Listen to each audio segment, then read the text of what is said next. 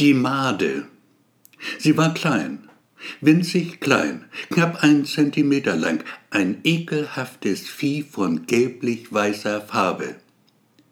Er entdeckte es neben seinem linken Fuß, der nackt war, denn es war Sommer und die Sonne schien und er saß auf der Schwelle zu seinem Balkon. Das tat er oft im Sommer saß da und rauchte Zigaretten, die er selbst sich drehte, und manchmal las er ein Buch. Und wenn er nicht las, dann sah er hinüber zu den Balkons auf der anderen Seite der Straße, sah zu, wie manchmal die junge Frau ihr Baby stillte und eine alte ihren faltigen Körper, der trotz allem noch immer schön anzusehen war, der Sonne aussetzte. Er hatte sie seit dem letzten Sommer nicht mehr gesehen und fragte sich, ob sie überhaupt noch lebte. Vielleicht lag sie da drüben tot in ihrer Wohnung, das würde ihm leid tun, obwohl er noch nie ein Wort mit ihr gewechselt hatte. Ihr Anblick würde ihm fehlen. Wenn sie wirklich tot war, die alte Frau lange schon tot war, ihre Leiche in den Zustand der Verwesung eingetreten, taten sich an ihrem Körper womöglich schon die Maden gütlich wühlten sich durch das Fleisch der Toten, ernährten sich davon, je älter, desto besser. Er fragte sich, woher die Made kam, die sich neben seinem Fuß in der Sonne ahlte, ohne richtigen Kopf, doch mit scharfen Zähnen, ohne Füße, doch trotzdem wendig genug, um sich immer wieder neue, saftige Futterplätze zu suchen, in toten wie auch in lebenden Körpern. Hatte er sie mit seinen Latschen nach draußen gebracht? Gab es noch mehr von ihrer Sorte?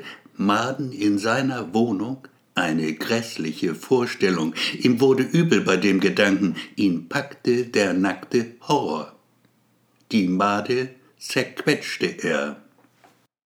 Es war noch früh am Tag, gerade mal kurz nach elf. Er hatte Hunger. Es rumorte in seinem Magen, also ging er in die Küche, machte sich ein zweites Frühstück. Rührei mit Schinken, drei Scheiben Toast. Es schmeckte ihm. Dann sah er die Made. Zwischen Rühreiteller und Marmeladentoast, schwarze Johannisbeere.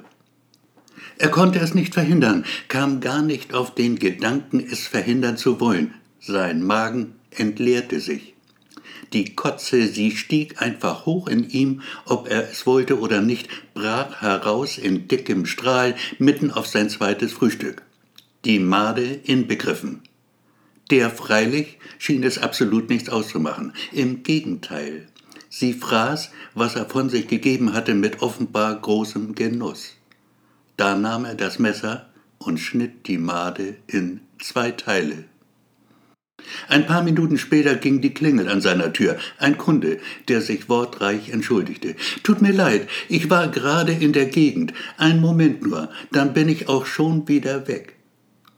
Kein Problem, sagte er, kommen Sie rein. Danke, sagt der Kunde, der ein guter Kunde ist, ein sehr guter Kunde.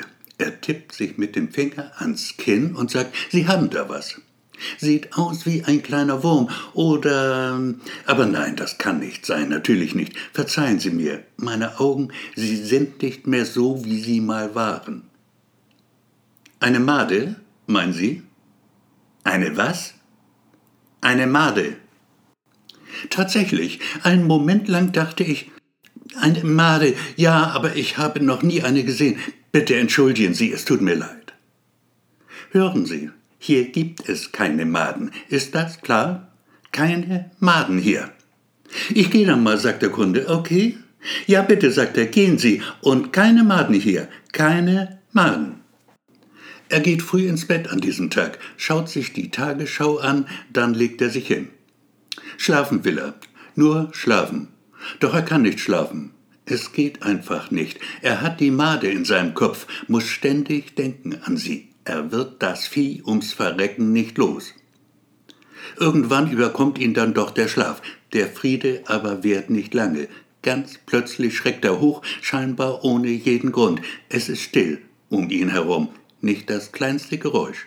Weder drinnen noch draußen. Doch irgendwas ist da. Das stört. Irgendwas stört. Ein leichtes Jucken auf der Haut, der Bauch. Sein Bauch, er juckt.